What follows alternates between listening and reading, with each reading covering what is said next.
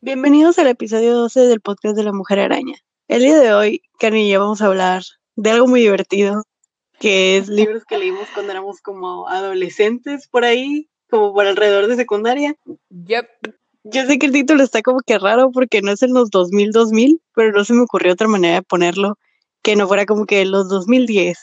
No sé, siento que se escucha raro, pero pues el punto es que son libros que leímos en la adolescencia y ahorita Karen y yo vamos a sacar muchísimo veneno. De esas que dices, ah, ok, cuando estás chiquito y no tienes criterio, lo lees y dices, ah, está bien padre, que sabe que ya que agarras criterio, y dices, güey, no. Porque me Aunque hay uno que otro que aún lo quieres mucho y como que es la nostalgia, pero en realidad, en realidad, no sé con qué libros que tú digas, estoy orgullosa de haber leído. Ajá, el factor nostalgia tiene mucho que ver, la verdad, pero pues. Ah, pues algo que estábamos comentando Karen y yo ayer es que si te gusta mucho alguno de estos libros no hay ningún problema, o sea, no, no te vamos a juzgar, cada quien son gustos, al fin y al cabo, leer es bueno, en cualquier forma, ¿no? así que no se me, se me agüiten si tiramos mucho veneno en uno de sus libros favoritos o algo. Más que nada agarrar cura y pues sacar veneno, porque nosotros sí nos enojamos mucho. sí, o sea, no porque algo no nos gusta a nosotros significa que está mal ni nada, o sea, no es como que obviamente no tenemos de que la autoridad absoluta aquí ni nada por el estilo. Simón, pero bueno, Karen, tú comienza hoy. Estoy muy preparada para esto. Ok, yo les voy a hablar de la saga de Mortal Instruments o Cazadores de Sombras de Cassandra Clare. No más. bueno, esta la leí en la secundaria y literal fue de los primeros como que leí que estaban bien como, ¿cómo lo digo? Bien metida, bien de que... Fan, fan. Ajá, de que neta me encantaría mina de oro, te lo juro, de que, ay, que no sé qué, y así. Y fíjate, hasta ahorita sí me mantengo en que la historia como de que world building y así estaba interesante, pero tiene muchas cosas que ahorita vamos a tocar. Bueno, el argumento sigue a Clary Frey, que está en la víspera de su, de su cumpleaños número 16 mientras, mientras descubre secretos de su propia familia. Y aquí pues presenta un mundo donde, o sea, dicen todas las historias son reales, de que vampiros, hadas, hombres lobo, y entre ellos los que son los cazadores de sombras, que son mitad ángel, que descienden de, básicamente descienden de un ángel y son mitad ángel, ¿no? Y ellos se supone que son la supremacía blanca casi casi.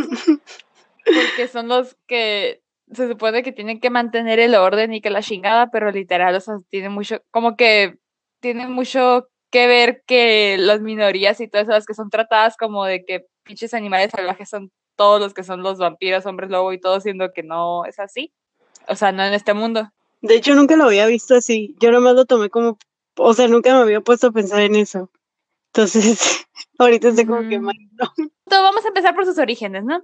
Cassandra Clare, la autora, comenzó en el mundo de los fanfic bajo el seudónimo bajo el seudónimo de Cassandra Clare, pero con una I. O sea, Claire, no Claire. Simón. O sea, los que la conocen saben a qué se refiere Karen. y ella era una gran influencia en el mundo de los fanfiction. Ella tenía una la trilogía de Draco. O sea, era fanfiction de Harry Potter, ¿no? Era, esos libros eran Draco Dormiens, Draco Sinester y Draco Veritas. Y era una versión sexy y melancólica de Draco Malfoy de Harry Potter y se publicó entre 2000 y 2006. De hecho, estaba viendo esta reseña de, en The Bottom Line que decía, que, o sea, hablando de los libros de The Mortal Instruments. Ah, ok. Comencé a leer y después de sentir una extraña sensación de déjà vu, me di cuenta Claire no se había molestado de encontrar nuevos personajes. Ella había reciclado sus viejos personajes de fanfiction, incluida la reutilización de Draco como Jace. Según The Daily Lot, toda una historia de toda la historia de fondo de el personaje principal Jace es una copia palabra por palabra de la historia de fondo que Claire le dio a Draco en su fanfiction. No manches. No, y luego para colmo, ¿te acuerdas del, del niño y el halcón? Simón. Ah, para los que no han leído el libro, eh, hay una historia en la que Jace, que es uno el personaje protagónico masculino, le dice a Clary una historia, pues de, básicamente lo cuenta como un cuento, pero en realidad es una historia que le pasó a él, de un niño con un halcón, que pues su papá le regaló un halcón y le dice, entrénalo, y el niño, pues, o sea, lo entrena, pero lo enseña como a quererlo y así, o sea, está muy, muy raro, ¿no? El punto es que al final el papá se enoja porque lo enseñó a quererlo y lo mata, y, y el niño dice que, ay, ahí aprendí que amar es destruir y no sé qué tanto. El punto es que esta misma historia del niño con halcón la dijo Draco en la trilogía de Draco. Ay, no es cierto. O literal recicló lo que ya tenía y dijo, órale, libro. Ay, que, o sea, no es por decir que los que escriben fanfics no pueden hacer buenos libros, porque la verdad, yo como una, como una lectora que empezó en su adolescencia ya bien bien, te puedo decir que hay muy buenos fanfics, hay gente que neta se le da el escribir, pero que zarra que si vas a vender un libro que se supone que es nuevo, que lo recicles todo de tus fanfics. no sé, como after. y luego aparte porque este fanfic se metió en muchos problemas que voy a tocar hasta el final, porque si empiezo por ahí, mm, mm, no, se va a ver todo el tiempo. Bueno, pues, en los personajes, ¿no? Tenemos a Clary eres más bonita que yo, así que te odio, Frey. que le puse así, ¿por qué? Porque literal conocí a una morra que está bien bonita y todo, que es otro de los personajes protagónicos, y se la pasó criticándola toda la saga, bueno, todos los primeros libros, ya después como que ya le agarró cariño y dijo, ah, ok, ya es mi amiga, ¿no? Pero todo el tiempo, porque, o sea, la morra pues estaba bien buena y ella sabía que estaba buena y ella se vestía como ella sabía que estaba bien buena y se la pasaba criticándola y, si no la o sea, nunca le dijo puta que yo recuerde, pero no la bajaba de puta. Sí, o sea, te daba a entender entre líneas que así es como le estaba llamando. Te hace juzgarla como lector, o sea, como lector, porque como como el libro, al menos el primer libro está como que está en tercera persona, pero está desde el punto de vista de Clary. Básicamente tú empiezas a juzgar a, a, la otra personaje y estás de que sí, es una zorra, ah, sí, es una fácil. Y luego te quedas como que, oye, pues no. Y luego me cae bien gordo ese estereotipo de que, ay, sí, las mujeres se odian entre ellas, porque, pues no, es un estereotipo muy, muy malo de tener, o sea, ay, no, me caga esto. y lo peor es que es en libros donde son lectores muy jóvenes, porque yo me acuerdo que lo secundaria, entonces yo en, yo en la secundaria lo que yo leía en un libro decía, ah, ok, como no tenía criterio, decía, pues si está en un libro significa que es, es lo correcto, o sea, es lo que está bien. Entonces, pues si yo veía a ella criticando la, a la otra, yo decía, ah, pues es que, pues sí es cierto, somos competencia. Y luego, ya después de muchos años me quedé como que, ¿sabes qué? No, está mala autora. O sea, la autora se proyectó bien mal ahí. Sí, es que el problema, pues se supone que en el libro lo pintan como de que, ah, ok, es que las dos fueron morras que se, que se criaron en un ambiente rodeado de hombres, pues Clary, que su mejor amigo era un hombre, Isabel, pues que tenía a, a sus dos hermanos, o sea, ella, pues los dos estaban como que rodeadas de hombres, ¿no? Y como que no sabían tratarse entre mujeres. Que pudo haber estado interesante como verlas como de que, ah, ok, o sea, sí empezó y luego se dieron cuenta de que es una pendejada y de que las amistades entre mujeres son lo máximo. Te quiero mucho, Victoria. Yo también te quiero mucho. y, pero pues, eh, no. Luego está Jace, el fuckboy castroso, angustiado, clásico, arrogante, entre paréntesis, conmigo es diferente. Ay, ¿sabes qué? Él también me estresa un montón. O sea, la Clara y él, los odio con todo mi ser y son los principales. Fíjate, de vez en cuando me hacía reír Jace con algunos comentarios. Es que tenía comentarios de repente muy graciosos, como de que sus comentarios de que, ah, de arrogante, pero que sí daban risa. Pero de eso, me enfadaba tanto. Es que, en realidad, es un personaje que se la pasa llorando toda todos los libros. Y llorando en el sentido de que es muy dramático, es el típico bad boy dramático de que, oh, es que yo no estoy hecho para el amor. Y luego lo deja la morra porque es un tóxico, por así decirlo, y se la pasa llorando tres libros. Y es como que, ok, no que no la querías, no que el amor no creías en él. No sé, o sea, se me hace, me estresan esos personajes. O sea, Jace me estresa en sí. Sí, y, ay, Pero mínimo el backstory del Jace se me hace más chido que el de la Clary. Ah, sí. Porque la Clary es una niña que lo tuvo todo, básicamente pero en el sentido de que tuvo mucho amor y lo que tú quieras, y el Jace pues no, entonces entiendes un poquito más por qué es como es. Y la Clary, no, la Clary, ay, odio a la Clary. y me molesta porque es principal, mujer. Pero eso me pasa mucho en el YA. Odia mucho, por lo regular, no me gustan las personajes femeninas, las termino odiando. Y luego tenemos a Isabel, solo existo para estar buenota y aunque tengo 16 años me, me hipersexualizan, Lightwood. Simón. Ay, no. Pobrecita.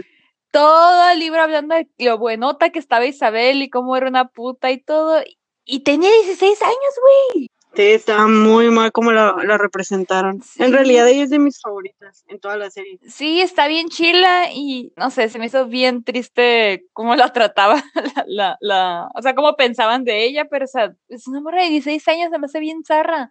Si les hubieran subido que- dos añitos, les hubieran subido a cada personaje, ya todo hubiera estado poquito menos más normalón.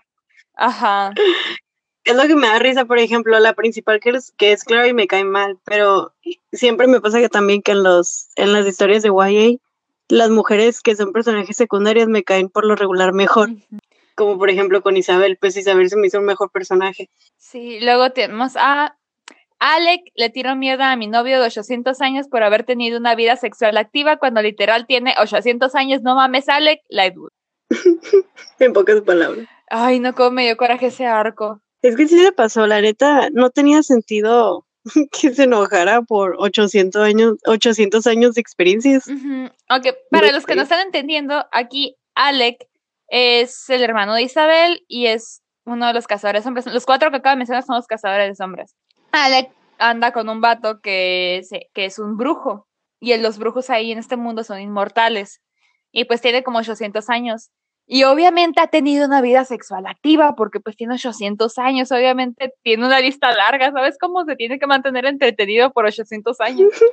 Y cuando este vato se, empie- se, ente- de- se entera de que empiezan a mencionar exes de él, se pone bien celoso y luego se pone bien bifóbico también porque, o sea, pues el, el brujo este es bisexual y se la pasa criticando, o sea, se enojó más creo que cuando se, cuando se, cuando se enteró que una de sus, que sus exes han sido mujeres que, que otra cosa, la neta, y se la pasó. Hubo, los que leyeron el libro saben, pero que en el, el quinto libro hay un arco bien, bien, oh, o, o era el, el cuarto, no me acuerdo cuál era. Creo que es el cuarto. Ay, no me acuerdo, pero hay uno que te quedas como que, güey, qué pedo agarrar el rollo. Y me da mucha tristeza porque a este personaje no le dan otra historia más que soy gay. No se pone a hacer otras cosas. No lo dejan hacer de otras hecho, cosas. todo es, ajá, toda su relación con él y ya. Ajá, como que la autora no lo puso para ganar puntos así bonus de que, ah, mira, me soy inclusiva, pero no le molestó, no, o sea, no se molestó en darle algo que hacer. Simón.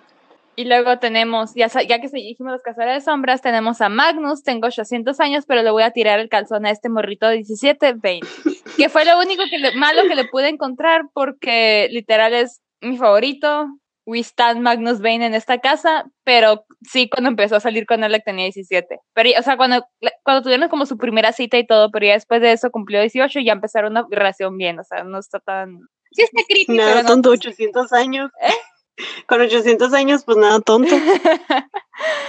sí, hasta eso que eres bien chilo, la neta, lo quiero mucho. Yo también hasta eso creo que es mi personaje favorito. Ujú, Y creo que es, Ya no me acuerdo. y creo que es el único que sale en todas las sagas, porque no nomás sacó esta saga, tiene una saga precuela, una saga secuela y una secuela de la precuela.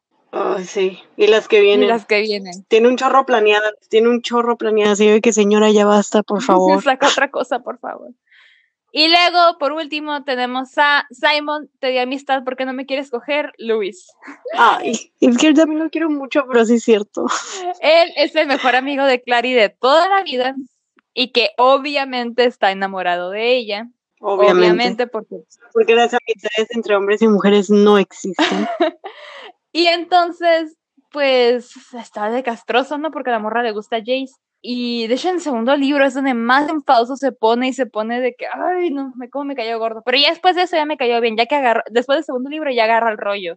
Y ya es como que entiende de que, ok, entiendo que tú no me quieres, pero la neta eres una gran parte de mi vida, o sea, eres mi mejor amiga. Le dice algo como que perderte sería como perder un brazo, o sea, vamos a seguir siendo amigos. Y ya de ahí ya sigue todo más sano que en el cuarto libro también aplica la two times y empiezan a andar con dos morras al mismo tiempo, que tampoco me gustó eso, pero bueno, La neta se pudo haber ahorrado ese error. se pudo haber ahorrado eso, pero bueno. Otra cosa que me molesta del libro, aparte de la hipersexualización de una morrita de 16 años, de el sexismo intrínseco que tiene el personaje de Clary, de que no le den arcos a Alec aparte de ser gay, es el el fetiche que tiene la autora con el incesto. Ah, sí, cierto. Lo había bloqueado en mi mente. Porque, bueno, aquí va spoiler. Si, si les interesa leerlo, ahí adelante unos. ¿Cuánto crees que dure el rant? ¿Diez minutitos? Simón, unos diez. Les avisamos cuando se acabe. Unos diez minutitos. Bueno, el punto es que en el final del primer libro, ya después de que Clary y Jay sabían de que ya tiraba el calzón todo el libro y se besaron, Clary conoce a su padre que no conocía. Y entonces se da cuenta de que es el mismo padre que, que crió, o sea, que ha criado a Jace. Dice, ah, oye, mi padre está vivo y es este güey y es el padre de Clary. O sea, pues ahí dicen a la madre, pues somos hermanos, ¿no? Pues, o sea, hasta todo el segundo libro están de que, ay, estoy enamorado de mi hermana, güey. Que enamorado a los 17 y 16 años. Ay, Pero sí. Está todo el libro, eh, y no, no, y aparte en todo el segundo libro están de que, ¿y si nos, y si nos vale y si andamos? No, pero es que somos hermanos. No, y si lo ignoramos. Desde ahora, pues como de que viendo qué van a hacer, pues y es como de que, güey, son hermanos. Y luego en el tercer libro conocen a este otro vato. Y este otro vato besa a Clary y de hecho trata de abusar de ella. No me acuerdo si en ese libro o en otro libro trata de abusar de ella. No, es en otro. ¿Es en otro? Ok, pero lo hace, ¿no? El punto es que al final Ajá. libro res- resulta y resalta que Jace no es el verdadero hermano de Clary. El otro güey, el que la besó y que trata de abusar de ella, ese sí es su hermano. O sea, tranquilo. La cambió por otra cosa, no más. O sea, qué perra necesidad, güey. Le gustan las novelas mexicanas. De ahí lo sacó, esa es mi Fue a teoría. visitar Monterrey. Si te escuchan de Monterrey, te van a cagar el palo, Están Karen. acostumbrados de seguro. La otra vez la Ana Paola dijo algo así por lo de la serie de Élite y dijo, ah, es que somos como los de Monterrey. Y mucha gente se ofendió, Karen. Bueno, no me voy a disculpar. El punto es que, güey, qué perra necesidad.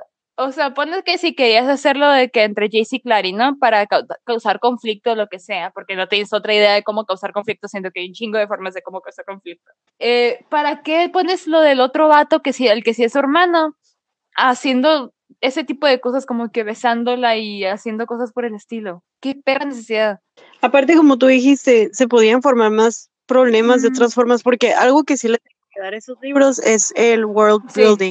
La neta está bien padre cómo está construido. A mí lo que me interesaba mucho de los libros, y hasta la fecha se me sigue siendo interesante, es toda la ley que hay detrás de los cazadores de sombras, todos los problemas raciales que traen, o sea, porque es real que tiene que haber problemas Ajá. raciales, obviamente, se supone que es mitad humano, ¿no? Entonces, te chido todos esos conflictos, porque no metió algo así, no sé, o sea, se me hizo como que muy trillado que otra vez volviera a repetir el plot del hermano enamorado de la hermana.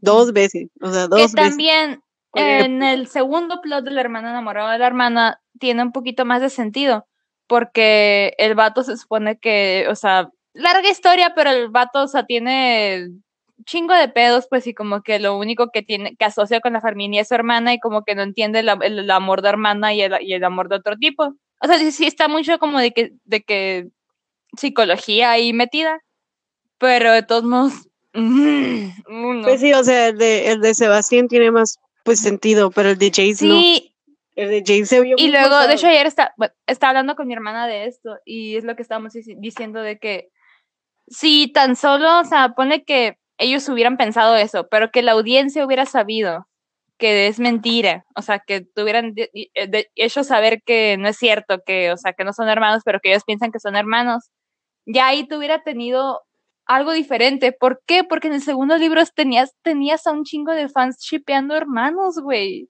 De Sí, otra manera tú dices, ay, no es que no son hermanos, ya dense cuenta. No sé. De hecho, yo cuando leí el 1, el 2 y el 3 ya habían, ya estaban publicados. Los empecé a leer en segundo y secundaria. Porque una de mis mejores amigas me hizo leerlos.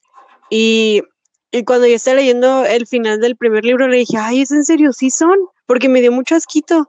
Y luego ella me dijo, la verdad es spoiler, pero no son. O sea, hasta el tercer libro te dicen que no. Y entonces ya leí yo ya distinto los tres primeros Ajá. libros. Ya los demás Yo por eso yo no asco, yo sí tampoco sabía, yo ya sabía también. Y por eso dije, ah, ok, no hay pedo. Pero si, los- si, hubiera, si hubiera pensado neta que eran un perro asco. Sí, yo por eso le pregunté en Frega, la neta, dime ese spoiler, porque si no son hermanos, prefiero saberlo antes de empezar el segundo libro. Entonces yo todo el segundo libro lo leía como que, oh, que ya sabemos que no son. Pero, o sea, aún así me daba como que cosa, porque decía, pobre de la gente que no sabe. sí, y luego, bueno, están las adaptaciones también, las adaptaciones. No vamos a hablar de la película porque la bloqueé de mi cerebro. Ah, ya se acabó el spoiler, por cierto. Ah, sí, aquí. Bueno. Ya es sano. ¿Cuánto habrá durado el rant? Unos, no duró 10 minutos. Bueno. Unos mil minutos, no pasa nada. Eh, está bien. El punto es que las adaptaciones, no, no hablemos de la película, la vi una vez y la bloqueé de mi cerebro, no quiero volverme a acordar de esa película. Qué buen cast tenía, la neta. Eso sí, eso sí lo hicieron bien, el cast sí quedaba. Güey, teniendo un güey de 30 años para Alec de 18 años. Pues por eso sí quedaba, es el viejo Hollywood, es lo que siempre hacen. Ay, pero este sí tenía arrugas y todo, y es como que, mijo, me, me quieres hacer creer que esta tiene 16, 18 años. Del cast original, por así decirlo, el de la película, me gustó la Lily ah, Collins, y eso que a mí antes, a mí antes no me gustaba cómo actuaba y ahora ya, ya la quiero. Eh, me gustó también el Simon, no me acuerdo ni quién era, pero me ese, eh, Robert Sheehan, sale en Umbrella Academy. Ajá. Ese sí estaba bien padre. Y también, también me gustó, ¿quién fue? Fue, fue, fue el, el, el Valentine. Me gustó ese actor porque ese actor es muy bueno. pero no me gustó cómo lo viste. Ajá, eso sí no. Pero me gustaba porque antes de ver la película decía, ah, tiene potencial, es un muy buen actor. Siempre lo veo de villano acá. Pero pues, eh. Pues sí. Y luego salía Lina Headey también, la Cersei de Game of Thrones. Ella era la mamá. que también pues no hace mucho verla, nomás el puro principio, pero bueno. Por otro lado, tenemos la serie, que la serie está, la escritura de la serie está bien culera, los efectos también. No la recomiendo, pero a algunos personajes, neta, que les hizo el paro, güey. Pues es que, sí me imagino. A mí me gustó más el cast en la de la serie. Sí, y le quitó muchas cosas problemáticas que tenía libros. Por ejemplo, Clary. Clary ya en los libros no tenía ninguna personalidad. Sí, Aquí pues es egoísta morir y se mete en un chorro de problemas porque toda la primera temporada ella está buscando a su mamá y mete a todos en problemas porque ella lo único que le interesa es buscar a su mamá, no le interesan las reglas, no le interesa nada. Pero la entiendes, te estresa porque dices, güey, estás metiendo a gente en problemas. Pero la entiendes porque, o sea, yo también haría lo mismo por mi mamá, yo no estuviera preguntando y es como que, a ver, ¿quién me va a ayudar? Porque yo voy a ir, ¿sabes cómo?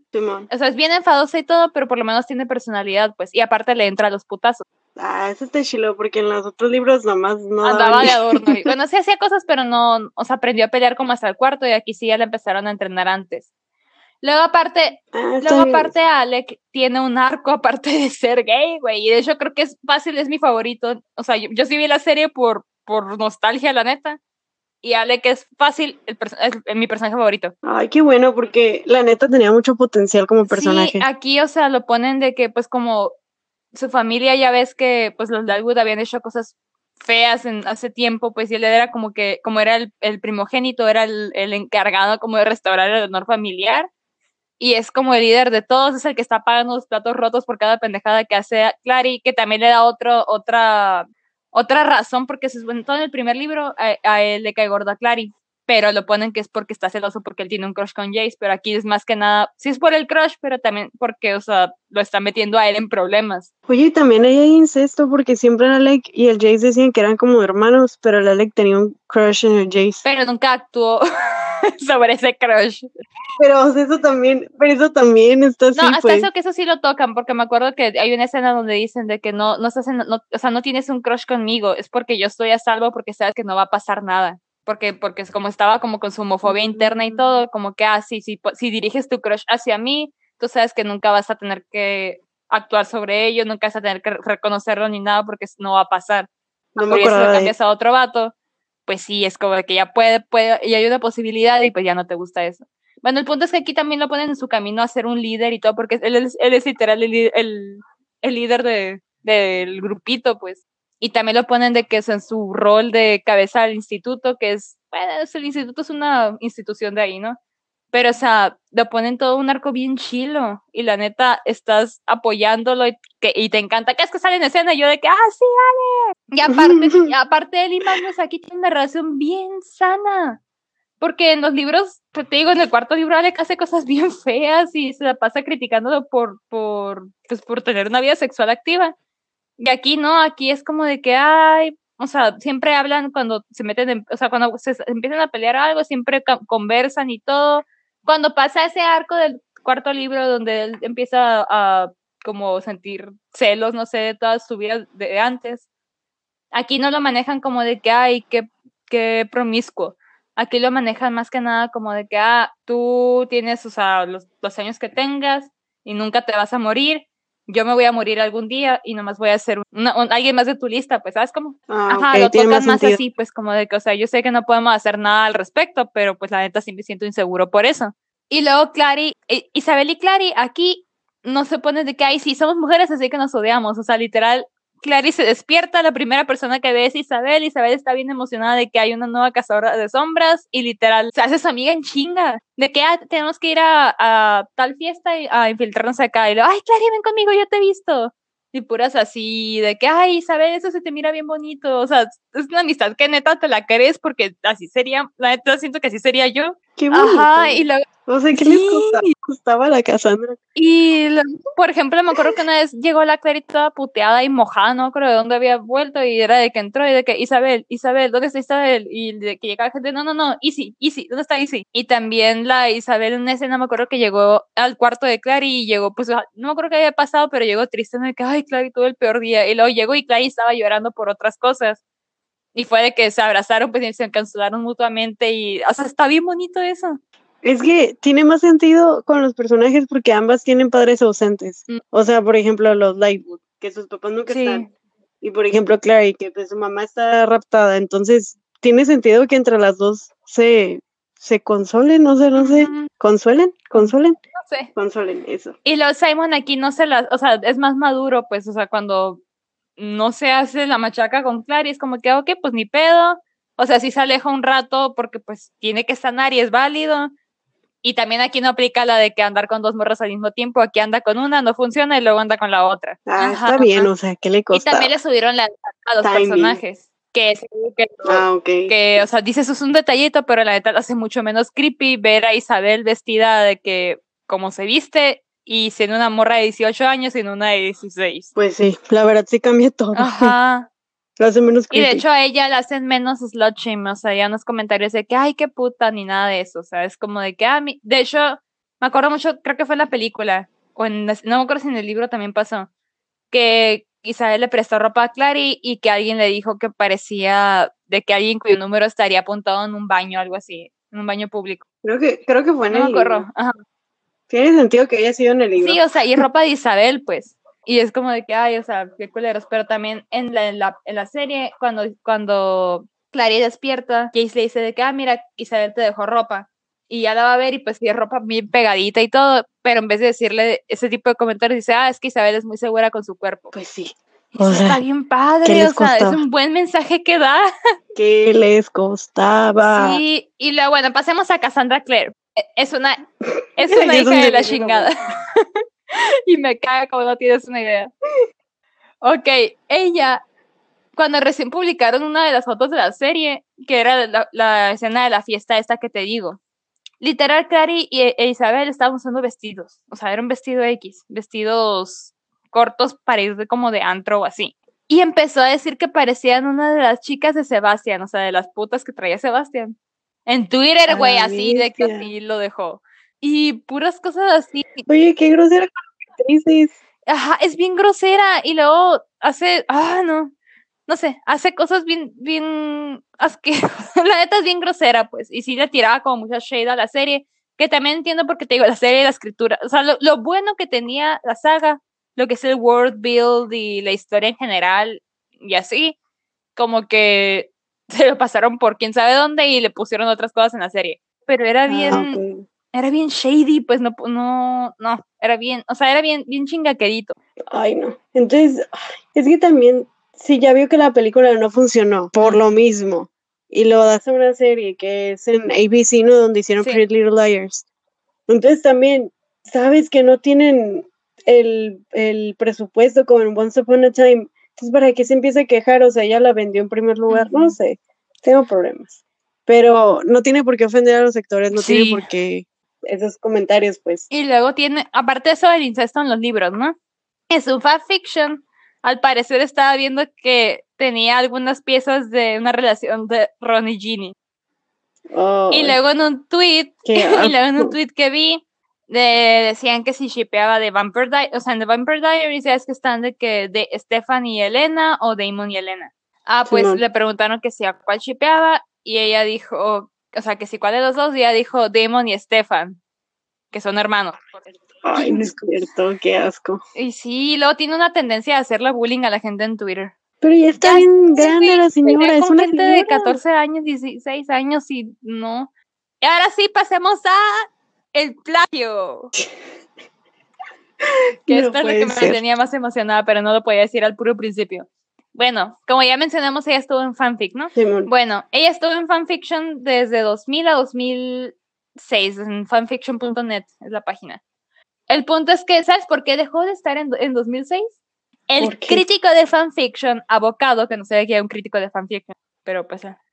Quisiera ser un crítico de fanfiction. Este güey publicó un documento llamado El debate sobre plagio de Cassandra Clare, en donde señaló secuencias de acción, descripción y, y diálogo que fueron plagiadas de autores como Pamela Dean, Roger Zelazny, Tanith Lee y Gene Wolfe casi, casi todo lo tomó prestado, así entre comillas, de The Hidden Land, de Pamela Dean, que es el segundo libro de su trilogía Secret County. Y de hecho también, o sea, todas sus frases como ingeniosas y todo que decía Draco slash Jace, de que las sacaba de, que de, Buffy, de Vampire Slayer, de Vampire Slayer y cosas así. Que también es que también eso se puso disclaimer y de que, ah, quizá que esto, ¿no? Pero también, o sea, muestra ahí la falta de originalidad, por decir así. Es que una cosa es inspirarte y otra cosa es tomar literal cosas de, de algo que existe. Y pues fue expulsada de fanfiction.net por plagio. No, manches. Que te expulsen del mundo de los fans. Aquí sacas de fanfiction.net por plagio. y si volvemos a, a, lo de que hay que que recicló la misma historia, o sea, literal nomás le sacó las, las, las frases plagiadas y lo publicó con otros nombres. Ah, bueno, mínimo. y bueno, o sea, esto fue en, su fan, en sus fanfics. ¿Qué podemos ver en Cazadores de Sombras? En 2016, la escritora de fantasía urbana y romance Sherilyn Canyon demandó a Cassandra Clare por plagio. No. Porque al parecer Cassandra Clare violó los términos de copyright copiando conceptos de la saga de, de Canyon. ¿Te digo cómo se llama esa saga? Dark Hunters. Ay, yo la conozco, Karen, ya sé cuál es, no la leí, pero ya sé cuál es. Ay, no es cierto, la copió. Dark Hunters, Shadow Hunters, bueno, el punto es que la, representación legal de Claire dijo que Kenyon nunca contrató a Claire porque, porque Kenyon estaba diciendo que ella se dejó caer con un cease and desist y la otra dijo que pura madre y que no había suficiente base para el plagio. Pero publicaron un documento los abogados de Kenyon. Esta abogada, esta demanda nunca, o sea, no, no llegó a ser, pues. Pero te voy a leer el documento que te voy a leer el documento que puso el abogado porque sí está de calaesia. De hecho, lo, de hecho, lo voy a poner en el Twitter a los que le interesen, ahí lo voy a poner en algún tweet. Estas son comparaciones que hicieron de los dos libros. Ambas series emplean una línea de guerreros que protegen el mundo normal de los demonios. Operan en un mundo de alta tecnología que está oculto de, los, mortales cotidianos y lidian con demonios que entran y salen de, los, de los portales en un, entre comillas, mundo de velo. En ambas series, un joven se convierte en parte del mundo de los Dark o Shadow Hunters, después de ser salvado por un hermoso o hermosa Dark Hunter o Shadow Hunter rubio. Los protagonistas aprenden su propósito y cómo luchar contra varios demonios y de sus propias deficiencias personales, al mismo tiempo que lidian con los intricados problemas familiares y de sus amigos. Se enfrentan a la amenaza constante de ser consumidos o convertidos al mal, y cada uno debe matar a su padre demoníaco. Ambas series presentan instrumentos que incluyen, entre otros, una copa, una espada y un espejo, cada uno imbuido de propiedades mágicas para, para ayudar a combatir el mal y proteger la humanidad. El uso de marcas sobrenaturales aumenta o refrena los poderes de los personajes. Tanto Dark Hunter como Shadow Hunters tienen espadas encantadas que están forjadas divinamente, imbuidos de espíritus de otro mundo y tienen nombres únicos y brillan como el fuego celestial. No manches, es la misma madre. Como que no Ambas series presentan humanos normales ajenos al mundo sobrenatural. No pueden ver a través del glamour, que es un término utilizado por ambos autores. Y, y los humanos se pueden convertir bebiendo sangre divina de esta copa sagrada. ¡Qué mamada! ¡Qué mamada! Una cosa es inspirarte, o sea, sí es cierto, no hay idea única. Todo el mundo se inspira de, por lo regular, de algo en común, ¿no? Pero pero una cosa es inspirarte como que, ok, vamos a hablar de los Shadowhunters en ambos libros, ok, te lo paso. Pero una cosa es que use como que la misma mitología y los mismos trabajos y lo que sea, y otra cosa es la historia central de los personajes, que es la misma madre, o sea, eso sí es Que también, bueno, así lo vi yo cuando vi esto, siento que esa es una fórmula que se ha estado utilizando en muchos libros de Young Adult y Urban Fantasy, la neta. Hasta ahí dije, pues ok, es una, están siguiendo una fórmula que se ha usado, ¿no? Pero cuando vi las comparaciones de los personajes, Victoria, porque hay un cuadro de comparación de varios personajes de la saga. Nomás te voy a leer el de los protagonistas, porque te digo, son un chingo y si me, me suelto hablando nunca voy a acabar. Ok, okay. tenemos a Nick Gautier, que es el personaje protagónico de Dark Hunters, y a Clary Frey, que ambos se creen ser un, o sea, creen que son un humano normal hasta que una noche son, son salvados por un misterioso cazador de Dark o Shadow que les salva la vida. Dije, lo repetí, lo dije mal, ¿verdad? Lo estoy, estoy leyendo directamente del inglés, estoy traduciendo en mi cabeza mientras hablo. Tienen poderes sobrenaturales y no saben sobre ellos hasta que su madre es secuestrada por demonios descubren que el psíquico del, de, del apartamento de un lado no es lo que parece. Se convierte en un, en un, vamos a decirle Hunter para no decir Shadow o Dark Hunter. Se convierte en un Hunter y, y aprende que tiene sangre celestial. Su madre, que también tiene sangre celestial, es puesta en un trance. Eh, tiene un amigo de la infancia que está enamorado de, de él o ella. Tiene un padre demoníaco a quien tiene que destruir. Y pues la lista sigue. Básicamente contó el plot de toda la serie de Cazadores de Sombras. no manches. Es la misma madre, ¿cómo no procedió? El papá, otra, el papá. Tienen a Adrian, a Darian Malakai y a Valentine Morgenstern, de cada, respectivamente cada uno, ¿no? Uno es el padre de Nick y el otro es el padre de Clary. Tienen otro hijo paranormal. Trata de, de hacer a sus hijos hombres más, más malvados, escapa y se va a esconder, es alto y muy guapo, eh, usa sangre de, demonio para convertir a la humanidad. Tiene un amigo que es como un hermano a quien, a quien, a quien traicionó.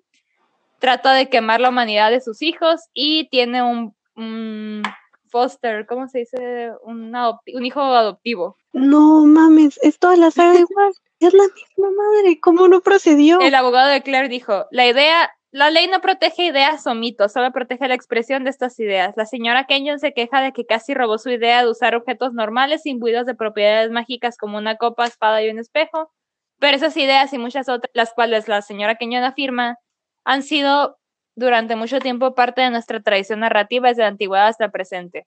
Y Cassandra Clare dice que nunca ha leído ni ha hablado, nunca ha leído Dark Hunters ni que nunca ha hablado con la señora Kenyon. Lo dudo. I don't know. No sé, pero se me hace que es plagio. No manches, ¿tú opinas que es plagio? No he leído Dark Hunters, pero con la tendencia que tiene Cassandra Clara a plagiar, no me sorprendería. Pues sí, igual.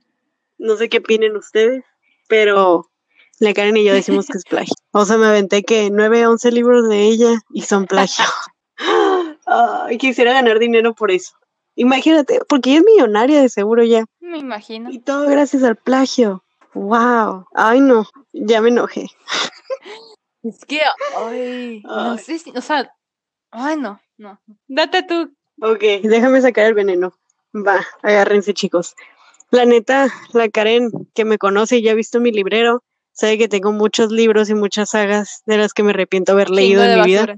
O que no, o que no me arrepiento, pero que en mi juventud fue como que sí, buenísimos. Y ahorita ya grande y más madura me quedo como que no manches, porque me gustó esto. Pero elegí esta saga porque va a ser serie Netflix, a lo que me enteré hace como unas dos, tres semanas. Y pues me enojé de nuevo, como que resurgió ese odio que le tenía reprimido y dije, voy a venir a sacar el odio hoy. Entonces, si me enojo, ya están bajo advertencia y pues agárrense, ¿no? Les voy a leer de qué trata el libro y lo estoy leyendo directamente del libro porque creo que no hay mejor manera de entender qué fregado ley. Miren, trata de lo siguiente, y lo voy a leer de la parte de atrás del libro. Para 35 chicas, la selección es una oportunidad que solo se presenta una vez en la vida. La oportunidad de escapar de la vida que les ha tocado por nacer en una determinada familia. La oportunidad de trasladarse a un mundo de trajes preciosos y joyas que no tienen precio la oportunidad de vivir en un palacio y de competir por el corazón del guapísimo príncipe Mason o Maxon, no sé cómo se diga. Sin embargo, para America Singer, súper original el nombre, ser seleccionada es una pesadilla porque significa alejarse de su amor secreto Aspen, quien pertenece a una casta inferior a ella, y también abandonar su hogar para pelear por una corona que no desea y vivir en un palacio que está bajo la constante amenaza de ataques violentos por parte de los rebeldes, es entonces cuando América conoce al príncipe Mason o Maxon, no sé cómo se diga, poco a poco se empieza a cuestionar los planes que ella había hecho para su futuro y se da cuenta de que la vida con la que siempre soñó no se compara con el futuro que nunca se atrevió a imaginar. ¿Ya se dan cuenta de la cochinada que leí? Son cinco libros. y ¿Cómo se llama? La selección. Bueno, el primer libro es la selección, el segundo es la élite, el tercero es The One, el cuarto es The Air, y Air, pero de, de, de, ajá, heredero. Y el quinto es The Crown, o sea, la corona. Y pues, los tres primeros libros se tratan de América, porque, o sea, como les digo, son cinco, pero los tres primeros tratan de América y pues que la seleccionaron y básicamente participa en The Bachelor para ganarse al príncipe Mason. y, ándale, la Miss Blade, no, la Miss Blade ¿Cómo es se llama el otro? No Selection. Ándale, ándale, es la misma madre pues hagan de cuenta que si escucharon bien la reseña que dije, pueden verlo a 5 centímetros de distancia que América se queda con Ah, el príncipe, van a obviamente, o sea, son príncipe. cinco libros. Entonces, haz de cuenta que los primeros tres libros son de este triángulo amoroso entre Aspen, o sea, el ex, el príncipe y América. Y esos son los tres libros, y de que si América va a ser la próxima reina o no, y ya. Te voy a decir los primeros problemas que tengo con esta trilogía en parte me molesta mucho América. O sea, América es un personaje que odio y es lo que te está diciendo. Me pasa, o bueno, me pasaba muchísimo con el YA, que yo termino odiando a las principales, pero porque están mal escritas. O sea, me frustran mucho, como por ejemplo Clary, que es de que bien, bien sexista, bien grosera, nunca aprende, o sea, nunca la ves crecer como persona. Y América también me molesta mucho eso, porque en el primer libro la tolero. O sea, en el primer libro es como que, ok, me das igual, porque no tienes personalidad. Y en el segundo libro y tercero ya fue como que neta me hartas.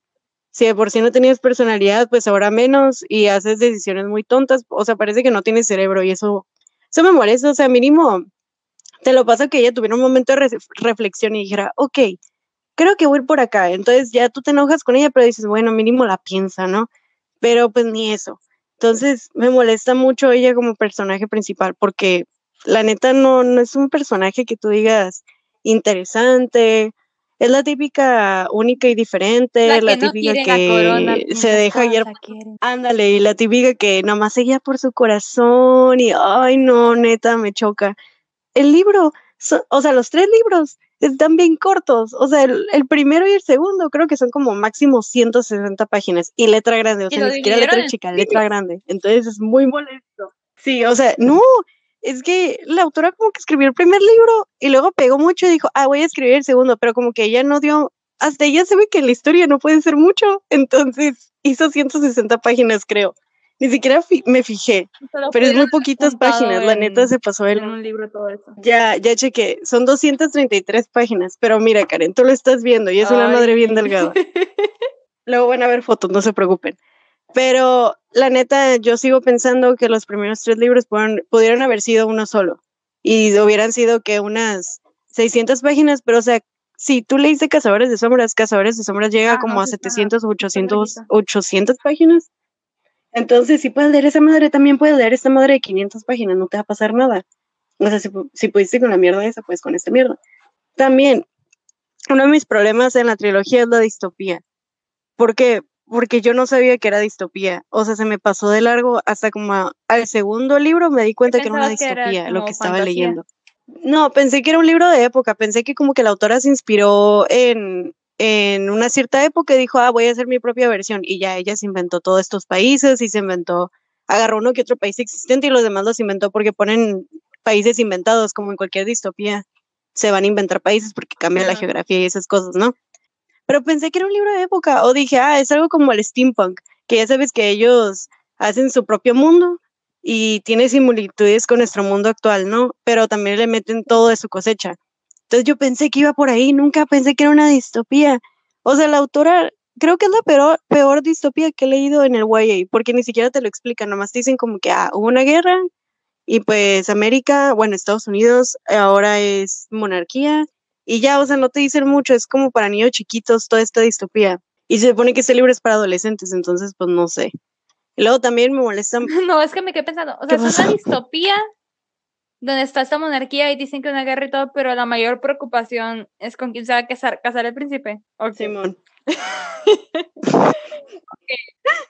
O sea, se supone que sí mencionan guerras, pero en realidad la guerra es muy lejana, o sea, nunca eh, está muy enclausurado todo en lo que es el, el, castillo y lo que es el bachelor y todo eso, pero nunca, nunca se fijan como que, ah, eh, hay problemas en otros países, nomás como que te mencionan que hay problemas, pero en realidad los sientes muy ajenos porque no te meten los problemas. Y, o sea, nunca, nunca pasa nada malo en los libros, en realidad. Sí te dicen que pasan cosas malas, pero en realidad no sientes nada por, por esas cosas, no sientes temor, no te quedas como que, oh, me metieron en un conflicto. O sea, la, la verdad son libros muy tiernos. Pues, es la única palabra que se me ocurre poner. De hecho, me, me molesta mucho el triángulo amoroso. Yo los odio. Me chocan los triángulos amorosos. Y ese es un patrón que se da muchísimo en el YA. Y eso me molesta mucho porque, o sea, la mayoría del tiempo no saben escribir triángulos amorosos. El único triángulo amoroso que creo que me ha gustado en lo que es el género YA es lo de los instrumentos oh, infernales de Cassandra Clare. Es la única trilogía de ella. en esa trilogía también, esa también a mí me gustó, o no sé si es porque la, la, leí y me gustó más que la otra y no la he vuelto a leer para saber, o sea, ya con criterio.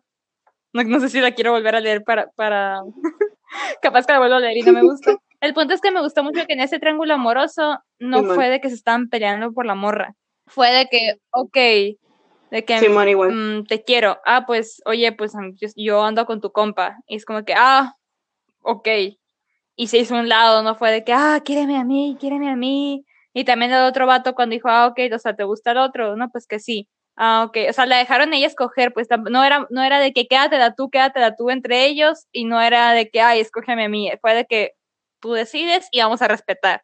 Se me hizo muy maduro. De hecho, se me hizo bien bonita esa relación porque los tres se querían mucho entre los tres, o sea, había mucho cariño, y a pesar de que, por ejemplo, la morra decía, no, es que yo quiero al otro, pero también decía, pero el otro, el otro, el amigo de, del que me gusta, también lo quiero un montón y, o sea, también me preocupo mucho por él, o sea, se, veía mucho cariño en esa relación y fue una, fue una, un buen triángulo amoroso, la neta fue muy bueno, es el único bueno que he visto en YA. Y, y aquí en la selección para nada es buena, es una tontada. De hecho, odio a los tres protagonistas. O sea, me choca América, me choca el príncipe y me choca Aspen. O sea, ninguno me gusta, se me hacen muy... Otro punto, me chocan las sagas y me chocan las trilogías. Desgraciadamente es lo que más me encuentro.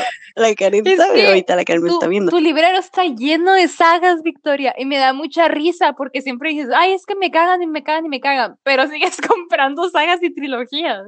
Ay, no, yo por eso ya investigo los libros, ¿sabes? Porque antes nomás era como que, ah, me atrae este libro y me lo compraba, porque muchas veces cuando lees la descripción del libro no parece que es trilogía o no te dicen que es trilogía. Y pues me los compraba y los empezaba y era como que no manches, es el primer libro de una saga. Entonces ya nomás los investigo y si veo que saga, no lo compro. O sea, ya me meto a buscar otra cosa. Te lo paso las biologías. Te puedo aguantar una. Pero es que mira, casi no me gustan las sagas y trilogías porque hoy en día lo que más se enfocan es cuánto tengo que estirar la historia para sacarle más dinero. En vez de decir, ah, ¿cómo tengo que repartir la historia para beneficio de la historia, o sea, para hacer un buen libro, para hacer una buena saga, una buena trilogía.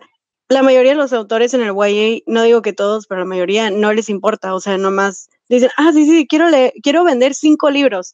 Y nunca es como que, ah, tengo esta historia y la historia merita tres libros, o la historia merita un solo libro. No, no, no, es, ah, voy a vender cinco libros y a ver cómo les tiro. Y entonces muchas veces, por eso cuando leemos una trilogía, siempre hay un libro que no nos gustó, que es el más aburrido, en el que no pasa nada.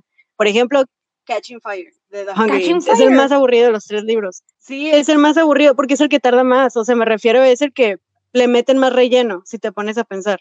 O sea, el primero no tiene relleno. Bueno, es que yo sí los tengo bien, bien metidos en la cabeza porque antes también yo estaba bien loca y antes me leía como que el 1, el 3 y luego me leía el 2 y estaba muy aburrida. O sea, yo estaba bien loca. Entonces, por eso sé que el Catching Fire tenía más relleno que Sin Sajo. Sin Sajo mínimo, sabías que todo se iba todo lo que puse ahí la autora, sabes que es para que liderar fue, fue sin sajo. Y Catching Fire no. Ay, es que a mí sí me gustó sin sajo, pero bueno, pues el punto es que siempre en una saga o tecnología va a haber un libro que tiene mucho relleno. Y es porque el mismo autor dice, ah, pues tengo que llenar páginas, voy a poner, ni modo que haga un libro de 10 páginas. Entonces, las únicas trilogías o sagas que yo pienso que hoy en día tienen sentido son Juego de Tronos, aunque no los he leído, pero pues no manches, esa historia es demasiado extensa, ni modo que no sea una saga. Pero es que también yo estoy loca y me gusta hacer binge entonces, si no salen todos, no me quiero quedar picada y que él se muera y entonces yo no sepa cómo terminaron. O sea, prefiero vivir en ignorancia en ese aspecto. sí. Y también eh, Harry Potter, porque, o sea, yo tengo problemas con Harry Potter, pero no me puedo quejar de la saga. O sea, se me hace bien que sean tantos libros, porque pues al fin y al cabo sabes que la autora lo hizo con el propósito de que lo veas crecer y veas cómo se va armando todo poco a poco. Entonces, en ese aspecto no me quejo. La brújula dorada no la he acabado, pero voy en el segundo libro y la neta, esa madre no me la imagino siendo un libro. O sea, tres libros está perfecto. A, como yo he visto que se desarrolla la historia, está perfecto. Ni siquiera son libros gordotes, o sea, son libros de 200, casi 300 páginas y están muy bien hechos y aún así siento que me arrojan un chorro de información. O sea, en realidad sí hay sagas y trilogías buenas, el problema es que el autor a veces no se enfoca en eso. También otro problema que tengo es la pésima escritura en los cinco libros. No les dije de los últimos dos porque pues básicamente es de la hija de América y, y ¿cómo se llama el otro? El príncipe Mason, y es de que la niña también va a tener su selección, y ya de eso tratan los dos libros. O sea, también esos dos libros pudo haber sido un solo libro, pero bueno, pudo haber sido una duología y no me hubiera quejado tanto, ¿sabes? O sea, una duología de la América y su hija, y ya, no me agüitaba, con eso yo daba ya. Pero bueno, tiene pésima escritura, o sea, te digo, no, no sabía que era una distopía, nunca te lo dan tanto a entender siento que nomás fue como que una excusa para, para la autora no tener que andar investigando cosas de época y poder decir, ah, es que es una, es una distopía, entonces inventé este, esta etiqueta. Y entonces se me hizo como que muy, una escritura muy floja. Que obviamente muchos han de decir como que, ay, pues es que leíste un libro de adolescentes, obviamente va a ser escritura floja. Pero pues la neta, siento que ese es parte del problema del género YA, que mucha gente justifica y dice, ah, es que es para adolescentes no tienen que echarle tantas ganas. Y no es cierto, o sea, ha habido libros que son muy buenos para adolescentes y no por eso le quitan la calidad, o sea, Catcher in the Rye, que no es uno de mis libros favoritos, pero no lo considero malo, o sea, es un, es un excelente libro. Piensan que porque son jóvenes se merecen escritura cutre y no, la neta no. No, de hecho siento que es muy importante hacer escritura muy buena en, en ese género, porque o sea, sí es cierto, siempre va a haber uno que otro libro que no sea tan bueno y está bien, o sea, también en los libros de adultos hay uno que no, otro que decimos como que, ay, ¿por qué lo publicaron, no? Pero, pues no manches, o sea, por eso tiene tan mala fama ese género, porque no hay, mm, los editoriales nomás están eh, enfocándose en lo que voy a vender y cuánto puedo vender. Que yo entiendo que tienen que vender porque de algo tienen que comer, pero pues no manches, o sea, también no sé, yo siento que como lectores, por más jóvenes que seamos, merecemos el respeto de recibir trabajo de calidad. Ahorita que estabas hablando de que una distopía que no se, como que no se, no se quiso investigar de la monarquía y todo eso. Me estaba acordando que yo había visto una reseña de un tipo que se llama James Tuyos, que, que pues leyó ese libro y publicó su reseña, ¿no? Y ya la estaba viendo en YouTube y que algo que me llamó mucho la atención fue que dijo que, o sea, se supone que en la historia, en historia de que, en la historia universal de nosotros, siempre hemos visto que cuando el castillo cae, cuando ya se meten al castillo en las revoluciones, ya valió camote. Ya cuando ya entran al castillo, ya, ya ganó la revolución. Y que ahí se metieron varias veces como si nada, ¿no? Que a cada rato estaban sacando gente. Y es como de que, güey, si ya entraron al castillo, ya, ya, ya valió. Por eso te digo que es una lectura tierna, porque en realidad nada malo pasa. O sea, sí pasan cosas malas, pero se te resbalan, porque en realidad no es tan malo. Lo importante es si Mason y América quedan juntos, güey. Eso es lo importante en la historia. Creo que si lo hubieran dejado, pero lo hubieran puesto desde el punto de vista de los... Lo, lo hubieran puesto los rebeldes y que América sea una de los rebeldes y desde su punto de... Algo así hubiera estado interesante. Es que te digo algo también, pero ese es spoiler, no lo escuchen si van a leerlos, pero la neta, yo me spoileé mucho leyendo los libros y aún así no me afectó en la lectura, entonces ahí les va, es un mini spoiler. El papá de la América es rebelde, no pasa nada. ¿Entiendes? Ese es mi problema, ya se acabó Entonces te digo, pésima escritura, pésima escritura, no pasa nada, pone muchas cosas, pero no pasa nada. Y también otro problema que tengo es que las novelas complementarias mm, me caen en la punta del pie, o sea, me chocan, no las soporto, me molestan de sobremanera. Yo te paso que, como Harry Potter, Harry Potter tiene un chorro de novelas complementarias, pero no son novelas en realidad, son como libros de que guías Ajá. de Quidditch y guías de fantásticos, pero o sea, son complementarias, neta sí las complementan, no te va a pasar nada si no las lees, pero tampoco si las lees no, no te va a afectar, o sea, en- o sea, nada más te hace divertir, pero aquí me choca que en el YA hay un chorro de novelas complementarias de que la selección, de que The Darkest Minds, eh, un chorro de novelas, tienen un chorro de, de, de así mini historias. Y, y al inicio los autores las hacían de cura y nomás como que se empezaron a vender y dijeron, ah, ok, vamos a empezar a hacer novelas complementarias que si no las lees, ahora sí te afectan no haber leído las sagas. Y es, y es como que, por ejemplo, The Red Queen, esa es otra saga que empecé y nunca la acabé. También tiene un chorro de novelas complementarias. La selección, ¿sabes cuántas novelas complementarias tiene? Mm, ¿Tres? Cuatro, tiene cuatro. Y o sea, no las leí porque obviamente yo ya estaba enojada porque la autora originalmente dijo que iban a hacer tres libros y yo dije, puedo con tres libros. Pero la, la autora dijo, ¿sabes qué? No, quiero hacer dos libros más. Y yo, ah, chinga tu madre. Entonces ya estaba enojada con ella de por sí. Entonces luego saca las cuatro novelas com- complementarias y dije, no, ya me caes mal, ahora me caes peor porque, o sea, no las voy a leer, no tiene por qué afectarme en la lectura original.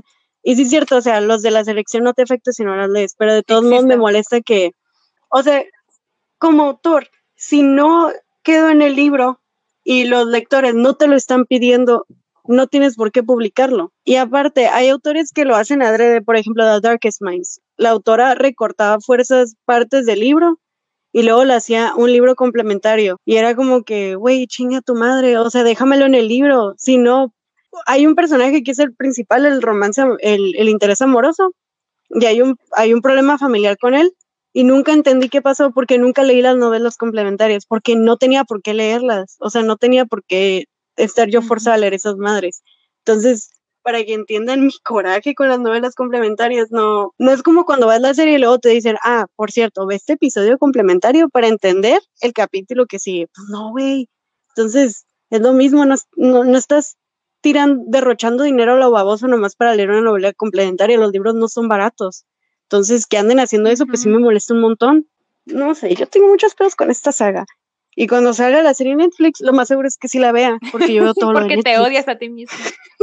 Claro que sí, yo veo todo, veo, ay, bueno, no todo, pero la mayoría de lo que hay en Netflix yo me lo he hecho en un día. Y los que me conocen saben que es verdad. Pero pues, si me preguntas, ¿la, la recomiendo para niñas chiquitas? Para niñas chiquitas, no, porque hablan de cosas como sexo y se dan agarres y eso, y si tienes seis años no creo que tengas por qué andar leyendo eso, porque no le vas a entender la verdad. Pero ya para niñas de 11, 12 años, por ahí, pues digo, bueno, pues chútatelo, no hay ningún problema. O sea, de todos modos es como que eh, no, no te va a dar miedo. Si tienes ansiedad, te vas a reír un buen rato porque te gusta Bachelor o te gusta Love Island o te gusta Love is Blind y te va a divertir esto. Ahora se me hizo justo cinco libros, no, qué mamada. Pero pues, bueno, cada quien lee lo que guste. Y lo peor es que sí hay young, young adults buenos, pues el problema es que tienen el estigma por culpa de ese tipo de libros. Sí, ay no. Porque, por ejemplo, si yo te recomendara un Young Adult trilogía, sería en I Darken de Christine. White, que el de ella está chilo porque trata de Vlad D. Impa- Sí. Impaler, que es un personaje histórico que sí existió y era un hombre muy sádico y lo que tú quieras. Y la novela todo está repensado como si Vlad fuera mujer. Entonces es todos los struggles que tiene la, la muchacha porque es mujer y es la descendiente al trono, pero nadie la toma en serio porque es mujer. Pero también es una sádica y de que neta mentalmente pues está mal, pero entiendes por qué está mal porque pues sufrió un chorro de abusos en su vida y todo. O sea, está, está chila porque no, es, no, no te anda pidiendo perdón porque ella es mala. no es como que ah, aquí está la redención de ella como Ajá, es de personaje que es mala no, y ella es mala. literal, tú- ajá, pero la entiendes. O sea, está muy bien hecho, o sea, está muy bien hecho porque es mala, pero entiendes por qué hace las cosas que hace, pero tampoco te va a decir como que, ah, ahora es buena y ya se redimió. No, es de que pasó esto y pasa esto y e hizo esto y ella vive con esas cargas y está chilo, o sea, eso, de hecho eso no se ve en el YA, eso no es tan común. Entonces me gustó mucho eso. Y, y de hecho también hay representación LGBT en el libro y también eso está padre. ¿Y qué más, qué más, qué más, qué más? ¿Qué otro? Pues la brújula dorada no lo he acabado, pero ese me encantó. Confirmo. Lo que llevo. O sea, no acabó el 2 porque me emociono y lo cierro. A mí uno que me gustó mucho que leí en la prepa, Y- pero o sea, lo leí en la prepa de que ya para salir, es uno que se llama The Raven Cycle, que ya te he hablado de él. Simón, Ese, no la neta, genuinamente, es, la escritura está bien padre, la narración. De que, de que yo no, a mí no me llamaba la atención. Sus portadas están bien bonitas, pero no me Sí. llamaba la atención porque yo traía el Sí, estigma de sí. que, ah, es young adult. Pero donde de vez en cuando me salían quotes y dije, oye, está escrito muy bonito. Y a mí me compran con eso. Y dije, pues lo voy a leer. Y la neta está bien. Es que si lees la sinopsis que te ponen en Goodreads o en Amazon del primer libro, sí te vas a ir con la finta de que, ay, sí, es una tarugada. Porque sí lo, yo también la leí y dije, ay, ¿qué pedo con esto? Pero ya que leí el libro te das cuenta de que nada que ver. O sea, manejan magia, pero magia de que psíquica, sin magia de que líneas ley y magia de que, ese tipo de magia. Y está bien interesante, te das cuenta que es una muchacha, que es una hija de psíquicas, de, o sea, tiene una familia pura psíquicas, pero ella es la no psíquica ella siempre le han dicho que el- cuando dé su primer beso, ese vato se va a morir. Y es como que, ah, pues puta madre, ¿no? Simón. Y en una de esas tiene, bueno, la, larga historia, pero el punto es que ya sabe quién es el vato que se va a morir, un vato que se va a morir. Y este, y luego los conocen, haz de cuenta que son cuatro vatos de una escuela privada que está en el pueblito donde viven. Y está bien interesante porque hace cuenta que el líder de ellos es el típico white boy, hijo de políticos y así, pero es bien de que nada que ver con los estereotipos. Y de hecho me llama mucho la atención él porque él es muy de que, de que si está pasando por algo malo o algo, él dice, no, no tienes derecho. Así como de que si está triste o algo, tú no, no tienes derecho. ¿Por qué? Porque su mejor amigo es un becado y su otro mejor amigo es un vato huérfano. Dice, no, no, no tengo derecho porque Ronan la pasó peor. No tengo derecho porque Adam la pasó peor. No, tú no tienes O sea, Ajá, no tienes derecho, pinche niño riquillo, deja de llorar, deja de llorar. O sea, to- solito se dice todo eso, me llama mucho la atención porque tiene una ansiedad bien culera y está eso, pues. Y esos, y esos morritos se meten en el mundo de la magia y todo. O sea, la otra porque es hija de psíquicas.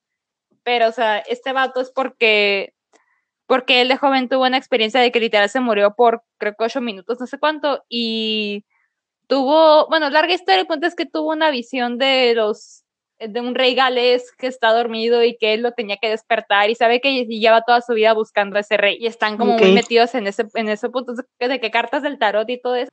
Y luego pues por ejemplo está este personaje no el huérfano o sea al principio lo ves y dices ay es el típico vato rudo de que nomás se la pasa metiéndose en peleas y todo pero tiene un chorro de capas y todo de que te das cuenta o él vio él fue el que encontró a su papá muerto y tiene un chorro de otros pedos y secretos y todo y luego está este vato el becado que está bien interesante porque el vato pues es un ambicioso y todo porque dice yo vivo en un tráiler de una familia abusiva, yo quiero salir adelante, pero no acepta de que, lo- de que los amigos ricos le dicen de que, güey, vente a vivir con nosotros y el otro no, no quiero, no quiero su limosna, que sabe qué. Y entonces el primer libro me caía gordo, pero ya después hizo mi favorito porque lo entiendes. Y está muy interesante, la neta.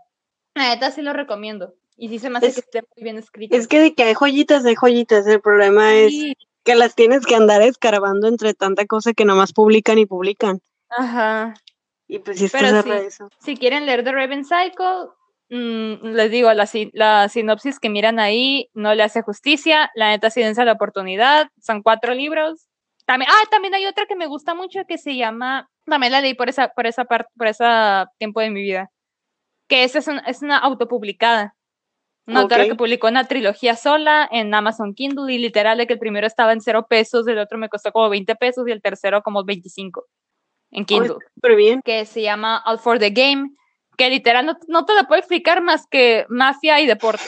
Haz de cuenta que es un, es un equipo de un deporte ficticio, porque la autora, ella sí dijo de que yo no sé nada de deportes, pero quería que fuera un equipo, así que me inventó un deporte. Eh, Pero, o sea, Claro. se, pero o sea, se inventó reglas y todo, o sea, se, se me hace que hizo más trabajo que investigando. Pero bueno, el punto es que se inventó un deporte y es un equipo universitario y el coach recluta pura gente de familias disfuncionales o drogadictos y así es, de que da segundas oportunidades. Y en eso recluta al protagonista, que el protagonista es un hijo de un mafioso que lleva huyendo toda su vida para que no encuentre su padre mafioso. No manches. Y o sea, está la, está Yakuza involucrado y todo. Está interesante, la neta. Es una trilogía, está cortito porque es autopublicado, no pasó por un editor, eso sí, tónganlo en cuenta. Pero la neta, los personajes sí mueven mucho la historia. Y sí le agarras un chingo de cariño a todos, a todos los personajes. Mis respetos porque la neta sí te hacen un paro ver que el que pase por una editorial el libro. Sí, sí, sí tuvo, sí hay cositas que tú dices, ok, pues sí le hace falta un editor, pero la neta sí es, sí está, a mí sí me gustaron mucho. Qué cool. O sea, suena interesante, aunque yo también creo que hice mucho trabajo en, andar inventando el deporte. Pero bueno, yo creo que sería todo por nuestra parte. Ya sacamos todo el veneno que teníamos que sacar. Eh, yo tengo mucho veneno todavía dentro de mí, pero eso ya nunca va a salir. Yo también tengo mucho veneno reprimido, pero bueno. Las redes sociales, ya saben, es Twitter Podcast Arana y es Instagram podcast-ma y no olviden seguirnos, cualquier comentario, cualquier eh, libro que nos quieran recomendar de YA que crean que es muy bueno, dense, no hay ningún problema, y lo vamos a, a, leer. Y si los leímos y no nos gustó, también le vamos a comentar. Y pues gracias por escucharnos otra vez, chicos. Cuídense mucho con todo esto. El coronavirus está pues de la verga. Pero pues ahí vamos, ¿no? Ahí vamos.